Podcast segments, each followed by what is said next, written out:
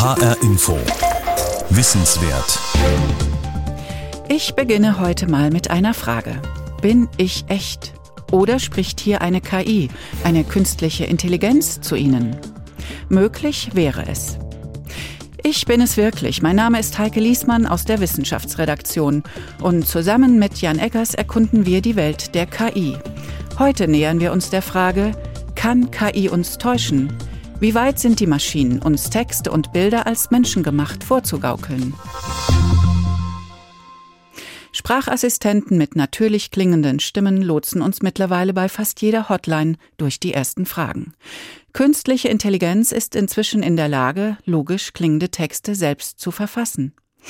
Aber wo beginnt die Täuschung und wie können wir erkennen, ob KI eingesetzt wird, um beispielsweise mit Fakes dem politischen Gegner zu schaden? Sprachmodelle, neue KI-Technologien. Werden Maschinen wirklich in der Lage sein, uns zu täuschen? Ein weiterer Crashkurs in Sachen KI von Jan Eggers wird uns das jetzt erklären. Und nicht wundern, er beginnt in der größten Bibliothek Deutschlands. Die Eingangshalle der Deutschen Nationalbibliothek in Frankfurt. Alles, was in Deutschland veröffentlicht wird, wird hier und in Leipzig archiviert und so kommen Jahr für Jahr fast drei Kilometer neue Bücherregale dazu. Alles voller Bücher, jedes randvoll mit menschlichen Gedanken, Briefwechseln, Unterhaltungen. Was wäre, wenn es einen Dämon gäbe, der die Texte zum Leben erwecken kann, der alles Wissen aus ihnen aufsaugt in sich und dafür sorgt, dass die Seiten sprechen, dass sie auf jede Frage, jeden Vorschlag antworten, als wären sie am Leben. Diesen Dämon gibt es. Er heißt GPT-3 und ist ein Sprachmodell. Software in einer Maschine, eine künstliche Intelligenz. Um GPT-3 ein bisschen besser kennenzulernen, lasse ich mir von Liam Poor die Geschichte seiner ersten Begegnung mit der KI erzählen. Liam ist Informatiker in San Francisco und zu dem Zeitpunkt, als diese Geschichte beginnt, noch Student an der renommierten Universität Berkeley in Kalifornien. Es ist Sommer 2020. Liam hat eben eine leichte Corona-Infektion überstanden. Da hört er von dieser neuen KI-Technologie, die jetzt ausgewählten Testern zugänglich gemacht werden soll. Während er versucht, einen Testzugang zu der neuen Technologie zu bekommen, sieht er einen Artikel im Forum Hacker News. Unter der Überschrift GPT-3 könnte die größte Sache seit Bitcoin sein, steht Merkwürdiges. The words sound right, but like it doesn't stick to one thing. It's kind of strange. And you, it, at the end, you end up with uh, a reveal. Die Worte, sagt Liam, klingen richtig, aber irgendwie ist die Logik des Textes merkwürdig und am Ende kommt dann die Auflösung. Der Artikel wurde komplett von GPT-3, der künstlichen Intelligenz, generiert, dieser neuen Sprach-KI von einem Unternehmen namens OpenAI, einem kleinen Entwicklerteam, in dem aber ganz großes Geld steckt. 2019 hat Microsoft sich mit einer Milliarde Dollar eingekauft. Auch das Geld des Tesla-Chefs Elon Musk steckt mit drin. Noch aber dürfen Studenten wie Liam mit der KI kostenlos herumspielen. Er kann inzwischen den Zugang eines Kumpels nutzen und fragt sich, wie weit kann er es mit den künstlich generierten Texten treiben? Kann er Menschen damit täuschen? Und er sucht sich bewusst ein Textgenre aus, das oft durch eine gewisse Schwammigkeit in der Argumentation glänzt. Er beginnt einen Lebenshilfe-Blog it was the path of least resistance. I don't think that there's other article genres that would be uh, impossible to GPT-3 to write with, but this seemed like the easiest route to go. Der Weg des geringsten Widerstandes. Ich denke, es gibt kein Genre, das GPT-3 nicht könnte, aber Logik war nicht seine starke Seite. Deshalb dachte ich, damit komme ich am ehesten durch. Der Zugang zu GPT-3, der sogenannte Playground, ist eine schmucklose Website mit einer Texteingabemaske. Zuerst muss man sich entscheiden, welches der vier Sprachmodelle von GPT-3 man nutzen will. Vom kleinsten, das Ada heißt, über Babbage, Curie, bis hin zum größten, komplexesten Sprachmodell Da Vinci. Liam wählt Da Vinci. Jetzt muss er ein Prompt schreiben, einen Text, der der Maschine als Ansatz dient. So the prompt was uh, basically just ich habe buchstäblich nur Abschnittsüberschriften vorgegeben mit Beschreibungen wie Zusammenfassung und Stichworte. Und dann habe ich die ersten paar Sätze vorgegeben und mit den Standardeinstellungen sechs, sieben Texte generiert und mir dann einfach den besten rausgesucht. And with some standard settings, I think I just and then generated like six or seven outputs and kind of just pick the best. Fühlen Sie sich unproduktiv? Vielleicht sollten Sie die Dinge nicht zerdenken. Mit dieser Überschrift geht der Artikel dann bei Hacker News online. Er trendet eine Zeit lang, mehrere Zehntausend Menschen sehen ihn sich an, er wird über 70 Mal kommentiert. Einige Kommentatoren riechen die Täuschung. Einer greift Liam direkt an, das sei entweder von GPT-3 geschrieben oder seiner menschlichen Entsprechung, der Artikel habe keinerlei Substanz. Sofort wird der Kommentator von einem anderen gerügt. I'm surprised more people didn't pick up on it, and I was even more surprised to see that the the few comments that did kind of see through were not uh, taken more seriously. Liam ist überrascht, dass keiner diese kritischen Kommentare ernst zu nehmen scheint. Er publiziert in den folgenden Tagen weitere Artikel von GPT-3. Nach 14 Tagen beendet er das Experiment. Was befähigt eine Maschine, täuschend echte Texte zu schreiben, auch wenn sie wie in Liams Fall dafür noch ein wenig Hilfe braucht? Nun, letzten Endes sind GPT-3 und seine Verwandten Abkömmlinge der gleichen Technologie, die in unseren Handys arbeitet und die, wenn wir eine Kurznachricht anfangen mit Ich komme heute, als nächstes das Wort später vorschlägt. Nicht, weil sie uns so gut kennt, sondern einfach, weil das das statistisch wahrscheinlichste nächste Wort ist. Die statistischen Wahrscheinlichkeiten hat unser Handy aus Beispieltexten gelernt. Die Software hinter der Autokorrektur im Handy ist vergleichsweise einfach. GPT-3 ist unglaublich komplex. 175 Milliarden Parameter, also Stellschrauben, hat die Software im komplexesten Sprachmodell. Und vor allem hat sie viel mehr Beispiele, an denen sie diese Stellschrauben kalibrieren konnte. Denken wir zurück an die Kilometer und Kilometer von Text aus der Deutschen Nationalbibliothek. GPT-3 ist vor allem mit englischen Texten aus dem Internet trainiert worden. Mehr als 10 Regalkilometer Text wären das ausgedruckt. Man wäre eine Weile unterwegs, wenn man an diesem Textkorpus nur entlanglaufen wollte. Unser nächster Schritt führt uns zu einem Mann, der eine europäische Entsprechung zu GPT-3 gebaut hat, die das Vorbild schon jetzt zumindest in Teilen übertrifft, wenn man ihm glaubt. Seit ich 16 bin, mache ich, mache ich äh, kommerziell Software. Also äh, sitze schon mein, mein Leben lang mit gekrümmtem Rücken vor Bildschirmen. Jonas Andrulis wirkt eher wie ein YouTuber, der gleich das neue 3D-Game vorführen will, als wie ein KI-Unternehmer. Kurzrasierter Schädel, randlose Brille, präzise gestutzter Bart, ein tarngrauer Hoodie mit roten Bändern. Der 40-Jährige strahlt eine rastlose Energie aus. Hinter ihm an der nackten Wand ein großes Banner seiner Firma Aleph Alpha, die nicht im Silicon Valley sitzt, sondern in Heidelberg. Auf dem Bildschirm hat er eine Eingabemaske, ganz ähnlich wie die für GPT-3. Das Ziel? Wir wollen mal versuchen, ob die KI auch mir einen Textabsatz schreiben kann. Spare ich etwas Arbeit beim Texten. Ob es geklappt hat, verrate ich jetzt aber noch nicht. Wir haben hier verschiedene Größen von Modellen und das, was wir momentan im Testbetrieb haben, ist tatsächlich das 13b-Modell. Wir haben ein 70 und ein 200b-Modell auch, das ist aber noch nicht fertig. Also 13b. B steht für Billion, auf Deutsch also Milliarden Parameter. Aleph 13b liegt damit in der Größe zwischen Curie und Da Vinci, den größten Modellen in GPT-3, aber es lernt gerade Dinge, die GPT-3 nicht kann. Es ist multimodal, das heißt, es kann nicht nur Texte verstehen, sondern auch Bilder. Gibt man der Aleph-KI das Bild eines Rotweinglases, das auf einem Teppich umgekippt ist und tippt, ich habe dieses Problem, antwortet die KI, Sie brauchen eine Teppichreinigung. Auch im Textkorpus, also den Trainingstexten, mit denen die KI Sprache erlernt hat, unterscheidet sich Aleph Alpha vom US-Vorbild. GPT-3 ist mit einer Textbibliothek namens Common Crawl trainiert worden. Das ist eine riesige Menge von, wo jemand mal flach gesagt, das Internet weggespeichert hat. Und da ist ganz viel Müll drin und Spam und, und doppelte Texte. Anders gesagt, GPT-3 hat aus dem Internet sprechen gelernt. Auch Aleph Alpha nutzt eine bereinigte Form des heruntergeladenen Internets, allerdings nicht nur. Wir haben einen eigenen Datensatz gebaut, einen europäischen, und der beinhaltet eine bunte Mischung aus zum Beispiel Dokumenten aus dem politischen Betrieb. Also das äh, EU-Parlament ist ein dankbarer Produzent von Texten, äh, Wikipedia, ähm, akademische Publikationen, Bücher. Androlis selbst hat lange Jahre als KI-Entwickler bei Apple gearbeitet. Er hat Investoren, die ihn mit Millionen ausgestattet haben und Verbündete, die Fraunhofer Gesellschaften zum Beispiel. Aber warum überhaupt eigene europäische Modelle? Unser Modell kann ja fünf Sprachen. Und jetzt habe ich den, das Modell in den fünf Sprachen jeweils gefragt, was das Lieblingssportteam ist. Und dann sehen Sie ja das auf Deutsch gefragt, sagt er Bayern München, auf Italienisch gefragt, Inter Mailand, auf äh, Spanisch gefragt, Atletico de Madrid. Jetzt habe ich das gleiche auch mit GPT-3, also mit OpenAI-Modell gemacht Und auf Deutsch gefragt, mein Lieblingssportteam war schon immer, und da sagt er die New York Giants.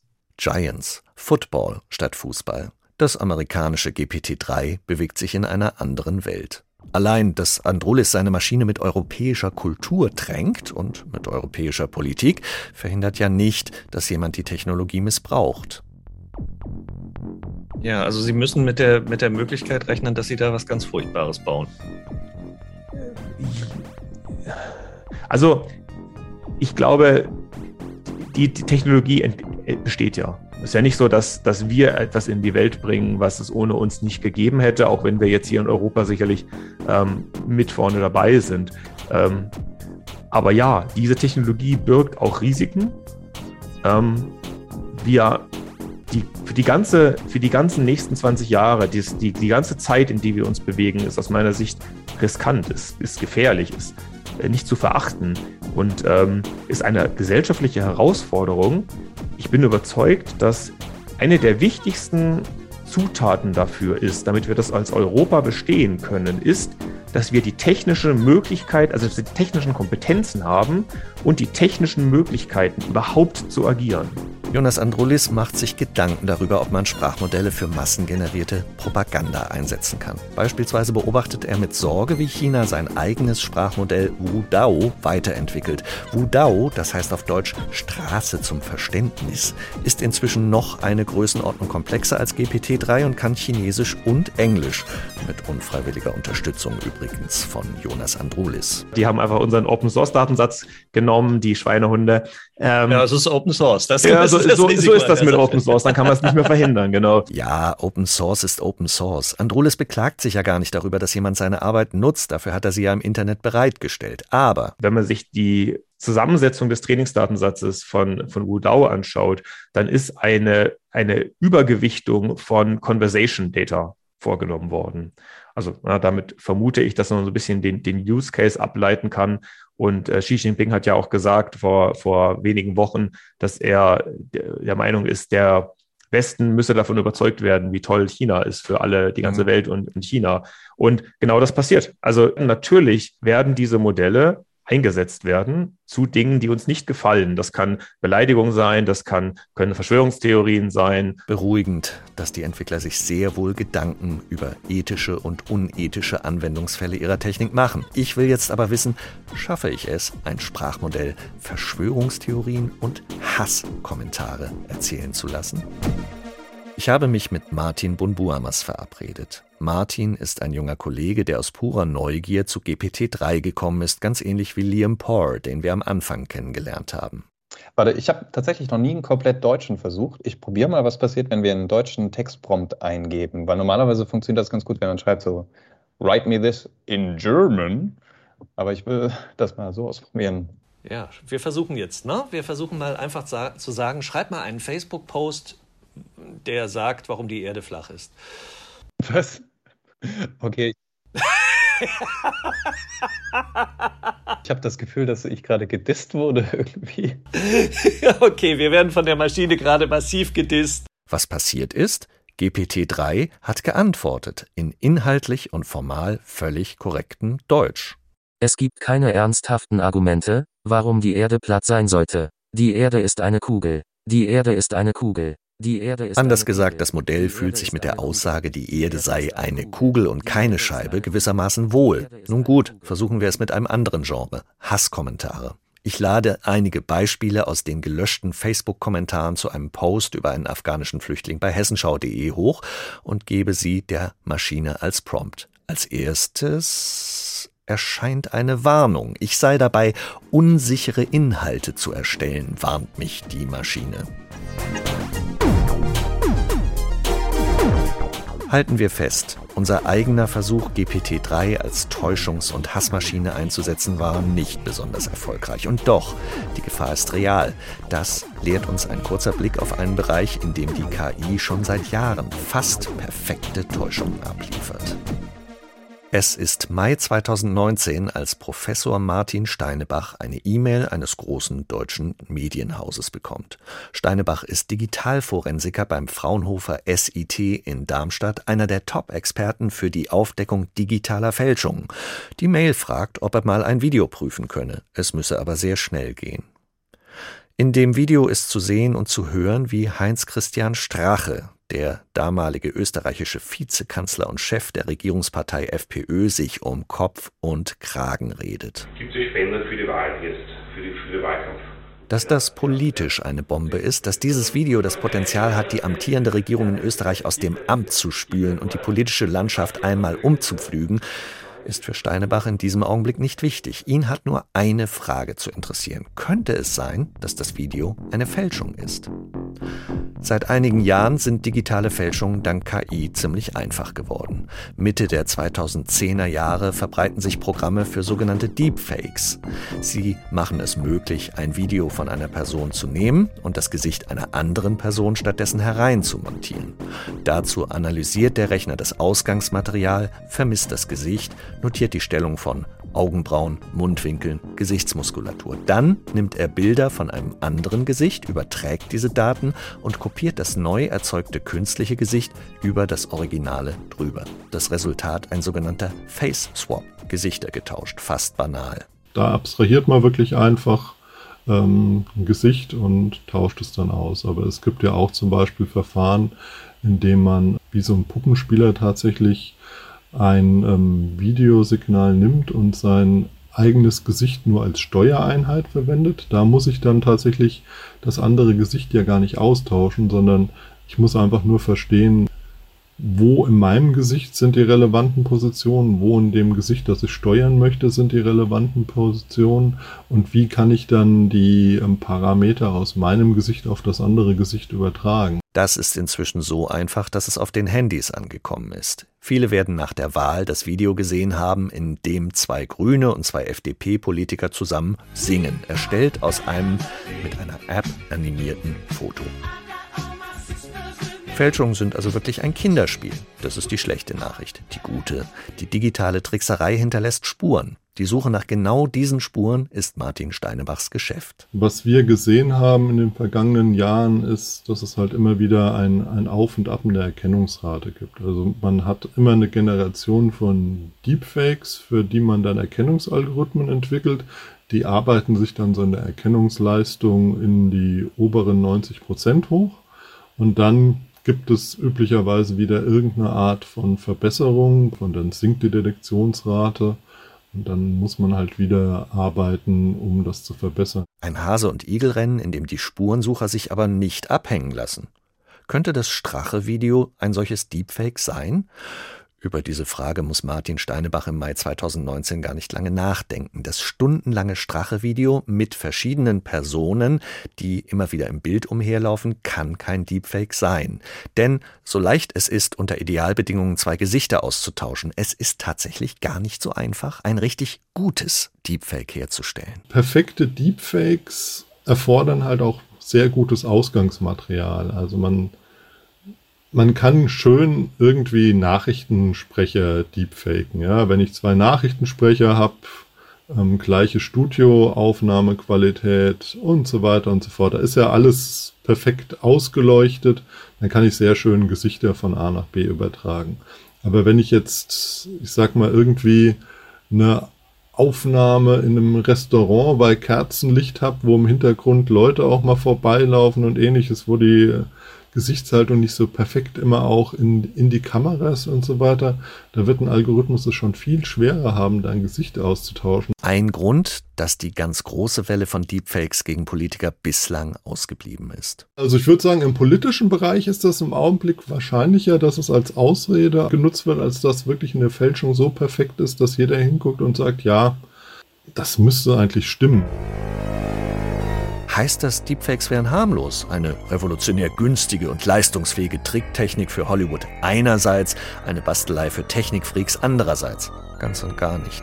Steinebach erinnert daran, dass es einen Bereich gibt, wo Deepfakes zum, wenn man es so nennen will, Erfolgsmodell geworden sind. Anschwärzen, Mobbing, dass da jemand irgendwie eine Klassenkameradin oder sonst was in einen Erotikfilm reinkopiert und ähm, das dann weitergibt. Das ist tatsächlich, was das passiert. Rache an der Ex für Technikfreaks ein Kinderspiel. Die große US-Internetplattform Reddit sah sich auch deshalb gezwungen, ein Forum für Deepfake-Porno-Videos zu schließen und das war schon 2018. Seitdem sind die Algorithmen deutlich besser geworden und der Fälschungsexperte Martin Steinebach, der kein Schwarzmaler ist und zuversichtlich, dass er im Augenblick Deepfakes ganz gut entlarven kann, muss zugeben, dass man sich über die Möglichkeiten der Technologie schon wirklich gruseln darf das kann einen ja auch persönlich treffen, ja. Also ganz klar, ich meine, es ist. Es kann dann auch ein Video sein, das einem zeigt, wie man am nächsten Fluss Hundewelpen ersäuft oder sonst was. Ja, also es ist ganz schlimm. Ich meine, Kinderpornografie, wenn man da irgendwie in, in solche Videos dann plötzlich reingepfuscht wird und das halt eben so stark ist, dass man halt eben wirklich nicht mehr einfach solche Erkennungen durchführen kann. Das ist halt diese Diskrepanz zwischen dem dem Vertrauen, den, den die meisten dann trotzdem noch so in Videos, in visuelle, audiovisuelle Medien entgegenbringen und das Wissen, dass es dann doch nur Bits und Bytes und Pixel sind, die mit pfiffigen Algorithmen beliebig ähm, verändert werden können. Bei allem Unbehagen. Es bleibt die beruhigende Erkenntnis, dass kompromittierende Deepfakes von Politikern bislang nicht aufgetaucht sind. Das bestätigt auch die Journalistin Julia Bayer, mit der ich als nächstes spreche. Julia arbeitet für die Deutsche Welle und kennt auch die Lage in Ländern, die keine demokratische Öffentlichkeit und keine vertrauenswürdigen Medien haben, wo sich die Menschen vor allem über Social Media und Messenger informieren, weil sie nichts anderes haben und dadurch besonders anfällig sind für massenhaft gestreute und weitergegebene Fakes. Also es gibt jüngst ein Beispiel aus Myanmar, wo es ähm, wo ein Video gestreut wurde über den Militärsender und es, äh, die Behauptung stand im Raum, das ist äh, eine ein, ein Geständnis von einem ehemaligen Minister äh, aus Myanmar.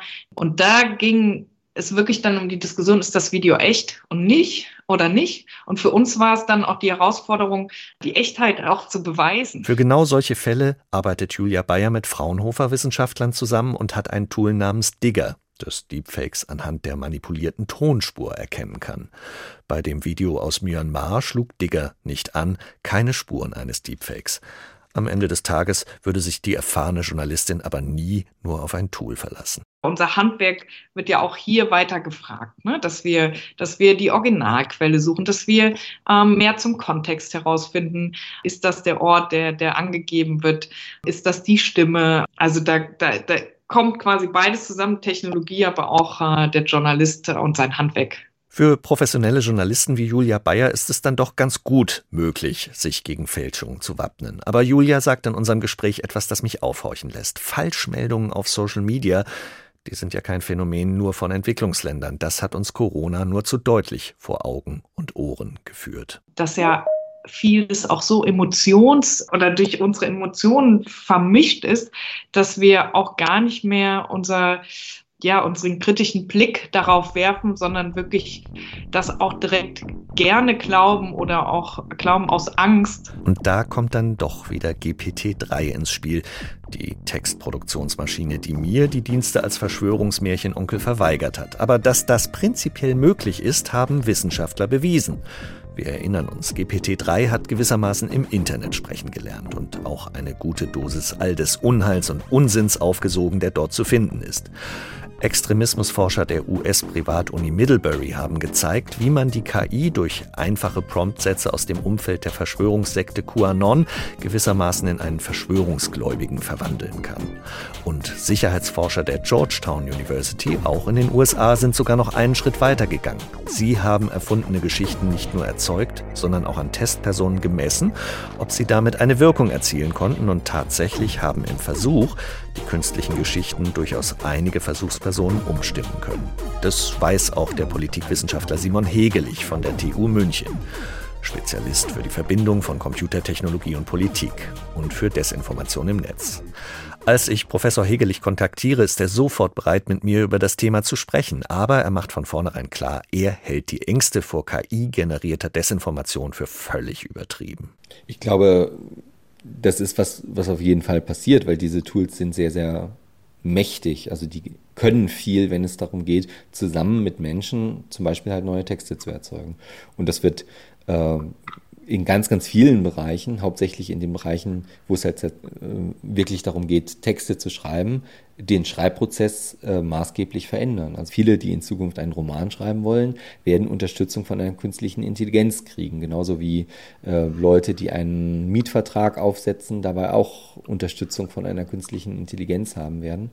Und das gilt auch für Leute, die eben versuchen, politische Manipulation zu betreiben. Sind die Trollfabriken in Diktaturen, aber auch in Marketingagenturen und beispielsweise in Unternehmen, die gute Bewertungen für schlechte Produkte fälschen lassen, längst dabei, auf GPT-3 und seine Geschwister umzurüsten? Kann sein. Meine eigenen Experimente waren nicht sehr vielversprechend. Ich habe immer mehrere Anläufe gebraucht, bis die Sprachmodelle etwas produzierten, das ich verwenden konnte. Allerdings gefunden habe ich dann immer etwas. Und so gehört das letzte Wort der europäischen Aleph Alpha KI, die mir im sechsten oder siebten Versuch diesen Schlusssatz vorgeschlagen hat. Dass die KI noch lange nicht so weit ist wie wir Menschen, aber das macht sie gerade erst zu einem faszinierenden Zukunftsmedium, wenn es denn ein Mensch schafft, aus dem etwas mehr als eine Maschine wird. Mehr als eine Maschine bislang kann? Wie und ob KI uns täuschend echt Inhalte vermitteln kann, die nicht mehr von Menschen gemacht sind, darüber hat Jan Eggers nachgedacht in seinem Crashkurs Die Lügen-KI. Diese Sendung und weitere Crashkurse zum Thema künstliche Intelligenz gibt's in der ARD Audiothek und wo es gute Podcasts gibt. Für Schulen in Hessen stehen sie kostenfrei als Unterrichtsmaterial zur Verfügung. Mein Name ist Heike Liesmann.